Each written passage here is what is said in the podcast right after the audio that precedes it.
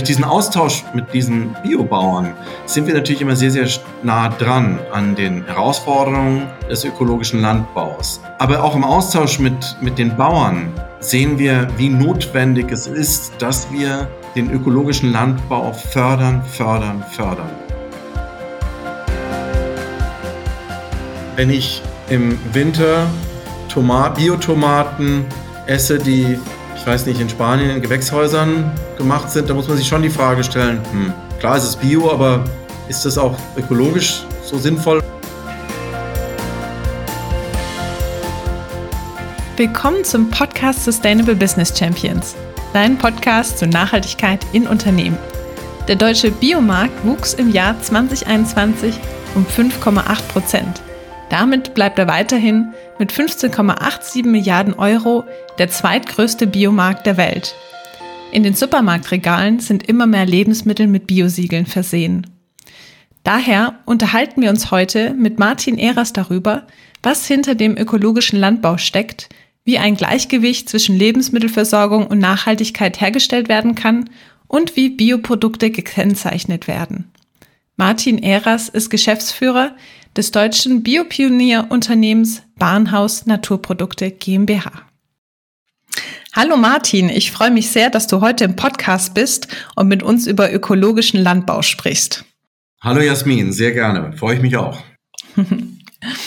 Martin, die Landwirtschaft hat sich in den letzten Jahrzehnten ja durch den Einsatz von Maschinen, modernen Züchtungen, Pflanzenschutz und Dünger intensiviert.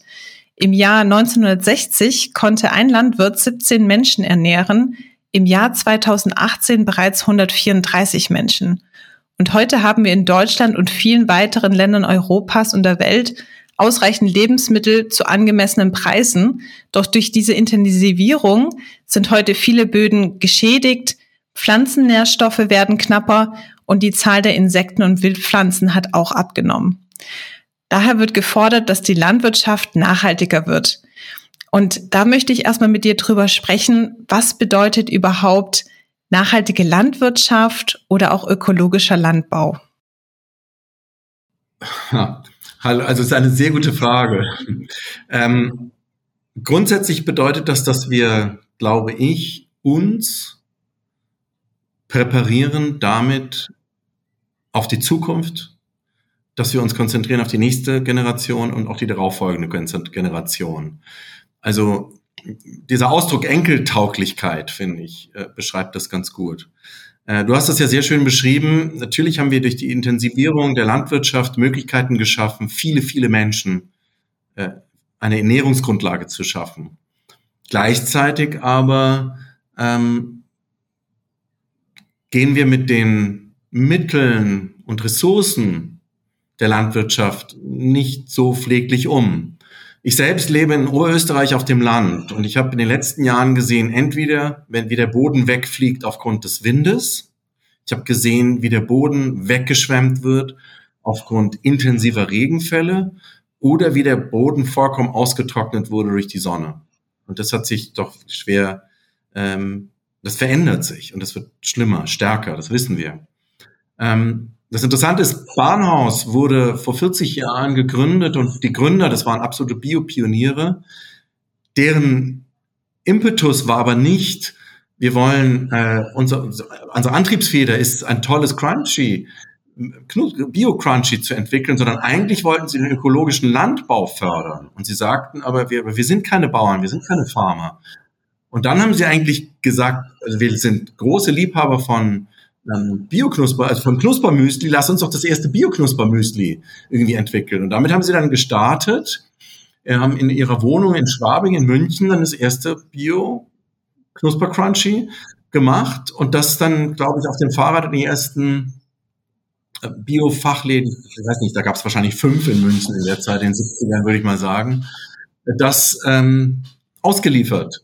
Das heißt, Bahnhaus hat schon seit 40 Jahren immer diese Prägung des ökologischen Landbaus. Das war immer ganz wichtig für uns.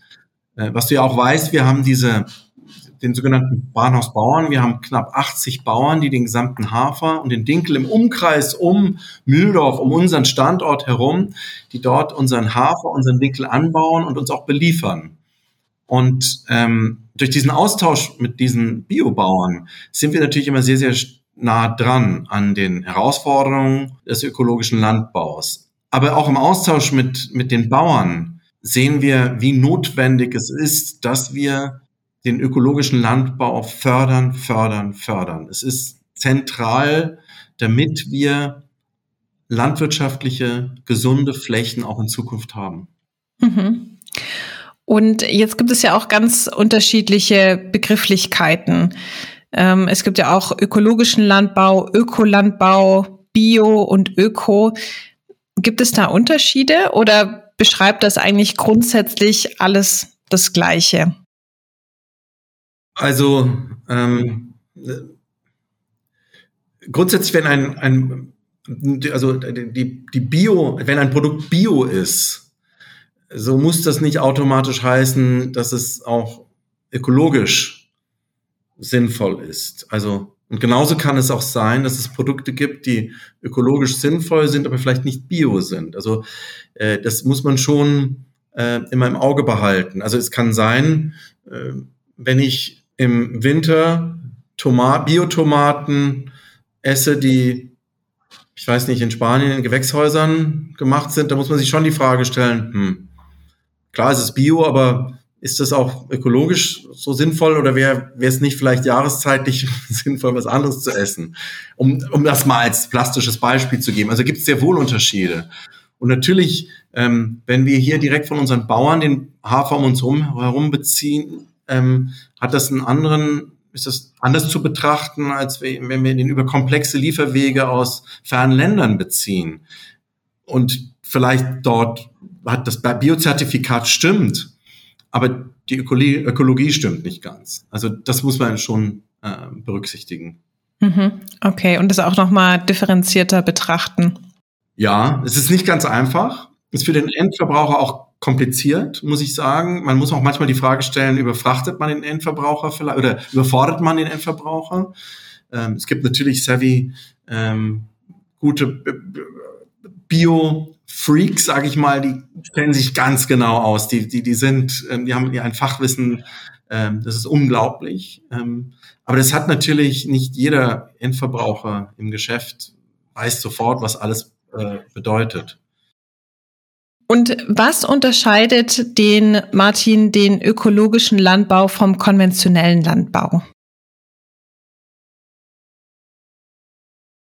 Naja, im Prinzip ist es, glaube ich, ähm, zum einen natürlich äh, Verzicht auf Pestiziden, Pestizide etc., aber auch, dass, ähm, dass der Boden als Quelle äh, mehr Chance hat, sich zu regenerieren, würde ich sagen. Also äh, wir, man versucht, glaube ich, äh, wen, also dem Boden weniger wie drücke ich das jetzt am besten aus? Also ja, es ist schon die Schonung, also die, die, wenn man überlegt, diese Humusschicht, die ist lebenswichtig, die oben drauf hat. Das sind vielleicht 20, 30 Zentimeter, aber die ist lebenswichtig. Und eigentlich müssen wir die äh, hegen und pflegen. Sie geht uns aber immer mehr verloren.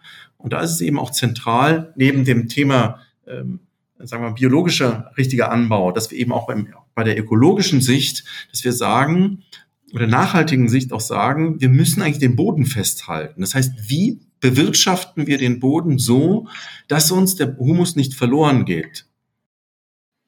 Mhm. Ja, und ähm, wie, was, was gibt es da aus dem Ökolandbau für, für Beispiele oder für ähm, Anbauarten, die man dann nutzen kann? Denn letztendlich ist es ja auch ähm, ähm, so, so ein gewisser Spagat, den man ja auch schaffen muss. Also einmal zwischen dem Gleichgewicht von genügend Lebensmittel bereitzustellen zu angemessenen Preisen und gleichzeitig auch die Nachhaltigkeit mit zu berücksichtigen, also die ökologischen Aspekte auch. Ähm, wie, wie kann man das schaffen? Oder gibt es da schon Projekte oder Ansätze ähm, im Bereich Getreideanbau, die in diese Richtung gehen? Ja, also es ist, ähm, es ist natürlich, das ist die große Frage. Also wie schaffen wir es mit einem ökologischen Landbau, äh, die gesamte Weltbevölkerung zu ernähren? Äh, es gibt da verschiedene Betrachtungsweisen. Ähm, einfach ist die Antwort nicht. Das ist ganz klar. Und ähm, wir werden, glaube ich, immer wieder auch ähm, meine persönliche Sicht der Dinge.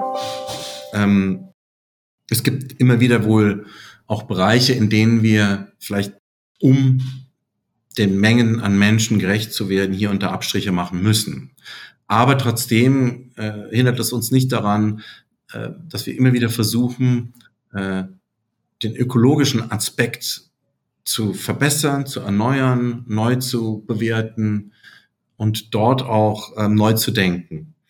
Ähm, wir haben bei Bahnhaus selbst jetzt beispielsweise mit unseren äh, Bahnhausbauern, also die, die, die uns unseren Hafer und unseren Dinkel für unsere Bahnhaus-Crunchies anbauen, immer wieder Projekte, wo wir eben versuchen auch über das Tagesgeschäft hinaus ökologischen Landbau äh, zu betrachten. Wir haben jetzt beispielsweise, dass wir versuchen wollen, den, den Bauern auch ähm, Freiheiten zu geben, dass sie experimentieren können, dass wir versuchen können, also ähm, wirklich, wie wir den, die Bewirtschaftung verbessern im Sinne ökologischen Landbau.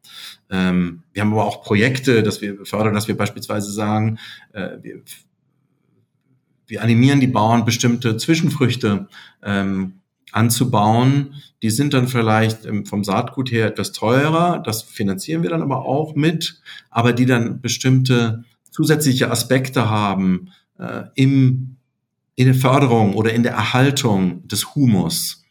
Ähm, es, ist, es ist Schritt für Schritt. Ich kann nicht die große Antwort geben, wie wir weltweit ökologischen, mittelökologischen Landbau die Weltbevölkerung ernähren. Das hindert uns aber nicht daran, dass wir jeden Tag einen neuen Schritt machen und versuchen, den ökologischen Landbau zu fördern. Hm. Also das heißt auch Anbauformen zu finden. Äh, zum einen, du hattest ja schon angesprochen, den regionalen Anbau, also dass man darauf achtet, Region, regional anzubauen. Ähm, dann äh, Kulturpflanzen auch gemeinsam aussehen vielleicht. Also, dass man einfach sagt, man macht eher Mischkulturen untereinander, die werden dann gemeinsam ausgesät ähm, oder auch Ackerwildkräuter, die unter dem Getreide wachsen, wo dann auch die Insekten und Bienen und alle auch davon. Genau. Mhm, ja. Zusätzlich, was dann natürlich auch dazu kommt, dieses, wenn wir zum Beispiel das, was Sie angesprochen äh, haben, ähm, zum einen äh, führt das dazu, dass wir beispielsweise ähm, es gibt ähm, bestimmte äh, Zwischenfrüchte, die etwas schneller wachsen, beispielsweise als der Hafer. Dadurch den Hafer erstmal, wenn er jung ist, schützen, dann aber dem Hafer wieder den Raum geben, dass er wächst und gedeiht, also als Kavalierspflanze und damit ihm dem Hafer wieder den Raum äh, geben. Ähm, ich glaube, was ganz wichtig ist, dass man zusätzlich ähm, das, was wir auch tun mit einer, mit unserer Regional, mit unserer Liefergemeinschaft, mit den Bauern, dass wir ähm, dem was wir zum Beispiel machen über feste Lieferverträge, über, dass wir drei Jahre mit ihnen Verträge abschließen, wo wir feste Preise ihnen einräumen, dass sie Planungssicherheit haben. Dass auf der anderen Seite aber auch wir versuchen, damit faire Preise zu entwickeln, dass dieser unsägliche äh, Erlös, also dieser Druck, ähm, pro Fläche bestimmte Erträge erwirtschaften zu müssen und damit auch manchmal nicht mehr der Raum ist für ökologische Aspekte, dass wir den versuchen zu nehmen. Und für uns sind die äh, regionalen, unsere, unsere Bahnhausbauern hier, sind nicht einfach nur Liefer, Lieferanten, sondern was wir mit denen eigentlich etablieren, ist eine, eine Beziehung auf Augenhöhe. Ähm, sie lieferten das Wichtigste, was wir in unserem Crunchy ist, ein, guter Hafer, ein guter, ein guter Dinkel. Das ist die Basis, das ist die Hälfte schon des, mehr als die Hälfte des Crunchies. Und das ist die Basis unseres Produktes. Und dadurch ist es eben ähm, zentral, dass der, dass die, die Bauern auch ein Stück weit über diese Beziehung mit uns Freiheit haben oder Gestaltungsspielraum haben, diesem, Öko, diesem Anspruch an den ökologischen Landbau gerecht zu werden und wir dort vielleicht auch ein Stück weit Freiheiten schaffen. Das heißt, diese Beziehung unsere Beziehung mit den Bahnhausbauern ist ein Treiber auch, um ökologischen Landbau mit zu fördern. Druck zu nehmen, ähm, Gestaltungsspielraum zu schaffen, über die Frage, dass es Humus, wir haben ein Humusprojekt, dass wir sagen, es gibt Bodenprojekte, es gibt entsprechende ähm, äh, Zwischenbewirtschaftungen, äh, die besonders dem Humus zuträglich sind, Biodiversität fördern, gut aber auch für den Hafer sind, also damit eben auch äh, das, was vielleicht die Pestizide sonst schädlich erledigen, auf eine natürliche Art und Weise schaffen. Ähm, all diese Aspekte. Mhm. Und wie, wie kann man es schaffen? Du hast ja auch sehr schön beschrieben, diese Beziehung auch zu der Lieferkette, die ja bei euch die Landwirte und Landwirtinnen sind. Wie kann man diese Freiräume Räume schaffen, also auch diesen preislichen Druck wegnehmen? Wie, wie schafft ihr das? Habt ihr da bestimmte Projekte oder Vorgehensweisen, um diesen preislichen Druck auch aus den, von den Landwirten wegzunehmen, um überhaupt diesen Freiraum, den du so schön beschrieben hast, für die verschiedenen Projekte auch überhaupt bieten oder schaffen zu können? Also erstmal ist es natürlich so, dass wir diese Wertschätzung gegenüber den unseren äh, Bauern, dass wir sagen, sie sind halt der wichtigste Lieferant einfach, ähm, weil unser wir sind nun mal das Hafer und Dinkel, das ist die Basis aller unserer Crunchies. Ähm, und auf der anderen Seite eben auch, man muss ja Folgendes sagen, gerade in Deutschland, Lebensmittel sind zu billig. Gerade konventionelle Lebensmittel sind zu billig. Und ähm, ich glaube, wir sind, wir sind noch lange nicht dahin, wo wir hin müssen, aber es wird mehr und mehr, entwickelt sich ja auch ein Bewusstsein, dass Lebensmittel schon einen gewissen Preis haben müssen. Wir sind jetzt mit unserem Banos Crunchy kein Hochpreisprodukt, aber wir sind auch, wir versuchen aber auch nicht in den Billiglinien äh, uns zu konkurrieren. Und für die Bauern ist es wichtig, wenn wir ihnen eben drei Jahres, über drei Jahresverträge und sagen, das ist der feste Preis für die nächsten drei Jahre. Und äh, die ungefähr auch immer die lief, dann kriegen sie immer jährlich ihre Liefermengen. Dadurch sind erstmal äh, dieser Aspekt, das ist für sie schon fest. Das können sie schon fest verbuchen und sagen, das weiß ich sicher, dass ich das habe. Und diese, Lief diese, diese, diese Sicherheit schafft den Bauern eben mehr Zeit.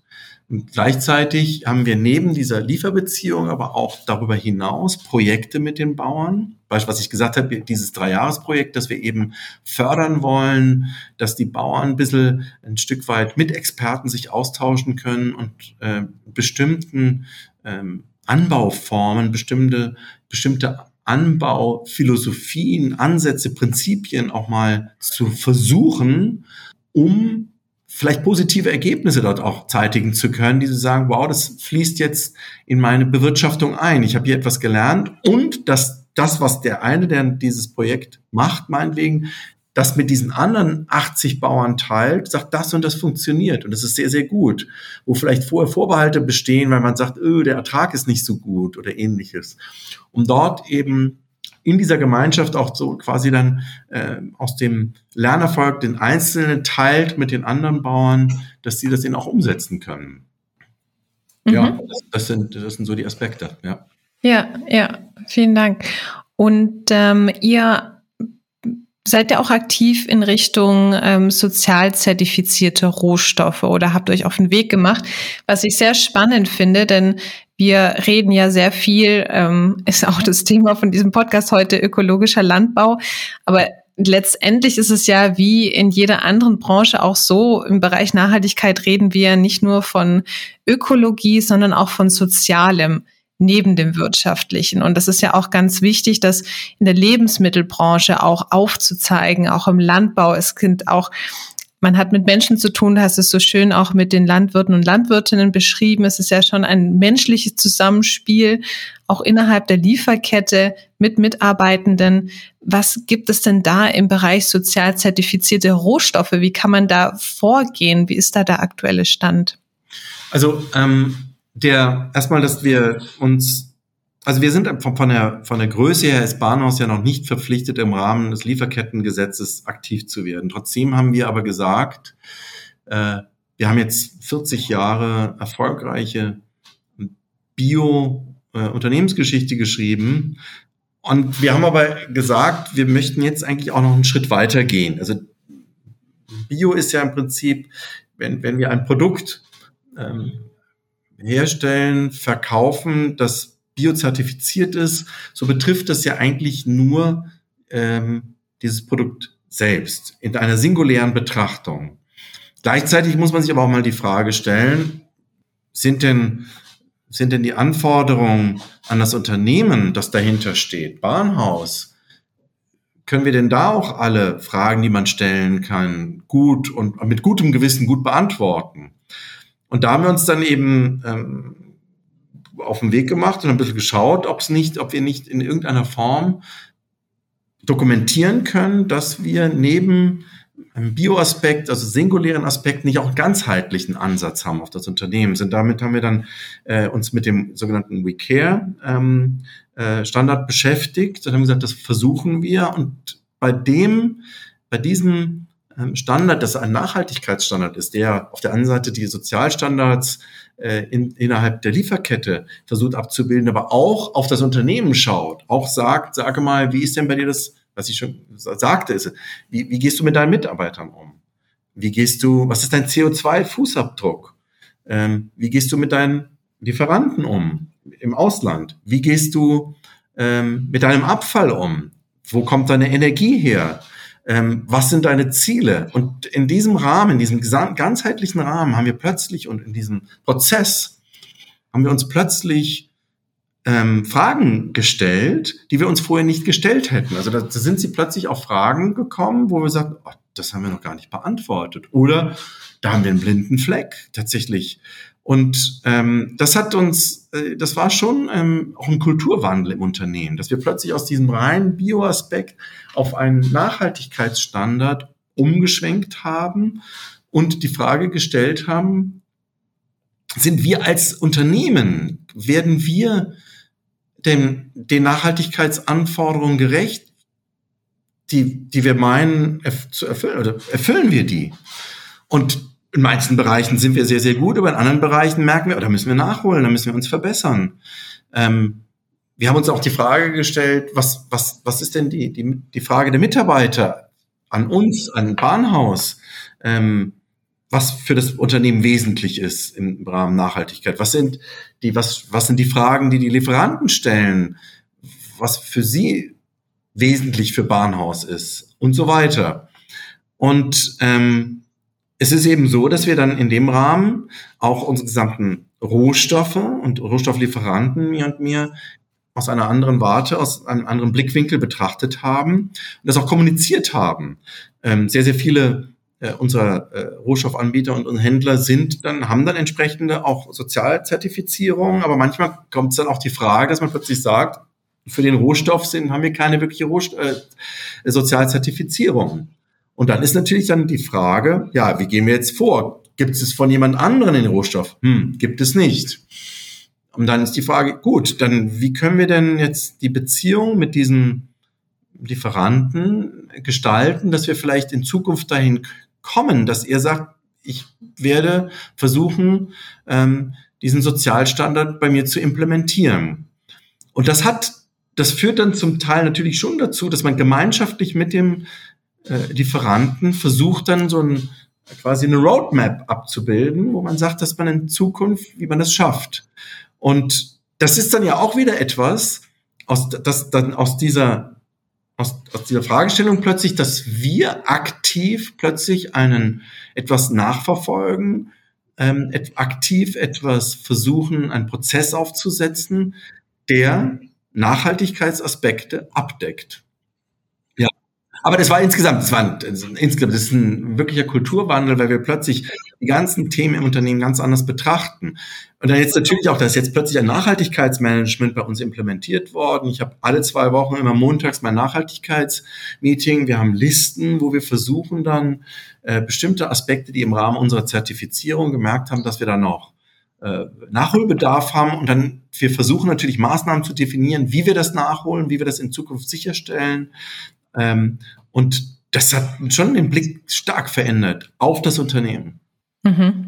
Ja, und äh, würdest du auch sagen, die auch die Schwerpunktthemen, die ihr legt im Unternehmen, also gerade in diesem Dreiklang von Ökologie, Soziales und Ökonomie? Ja, ja, ja, weil es alle Aspekte abdeckt. Ich meine, natürlich sagen wir auch auf der anderen Seite, ähm, wir wollen das Unternehmen sicher Das heißt, wir wollen das Unternehmen, was sind die Fragen, die wir beantworten müssen, dass dieses Unternehmen auch sicher ist, als sicherer Arbeitgeber in fünf Jahren für unsere Mitarbeiter. Das ist natürlich dann ein ökonomischer Aspekt. Gleichzeitig aber haben wir ähm, daneben die, die ökologischen Themen, die wir erfüllen wollen und äh, die sozialen Themen, die wir erfüllen wollen. Und da gibt es natürlich manchmal auch Spannungsfelder, aber das ist genau richtig, dass wir versuchen, in dieses Dreiklangs eine zufriedenstellende Lösung zu erarbeiten. Und ähm, und das spielt immer miteinander. Das, also das, das, das ist miteinander verzahnt.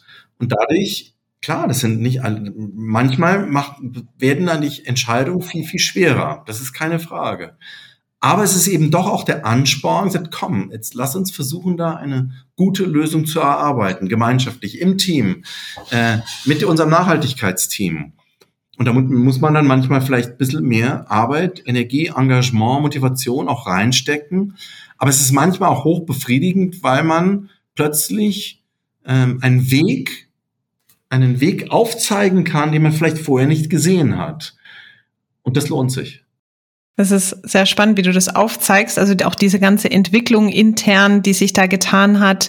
Herzlichen Dank, Martin, und vielen Dank, dass du dir heute die Zeit genommen hast um uns einen Einblick zu geben in den Ökolandbau. Ja, danke dir. Und euch weiterhin viel Erfolg auf dem Weg zur ganzheitlichen Nachhaltigkeit. Schön, dass du heute dabei gewesen bist zum Podcast Sustainable Business Champions. Wenn auch du keine Folge der Podcasts verpassen möchtest, dann abonniere jetzt diesen Podcast auf iTunes oder Spotify. Weitere Informationen zu Nachhaltigkeit in Unternehmen findest du auf meiner Seite www.jasminhorn.com. Schau doch gerne mal vorbei. Und ich freue mich, dich in der nächsten Folge von Sustainable Business Champions wieder an Bord zu haben. Bleib weiterhin engagiert und begeistert für das Thema Nachhaltigkeit.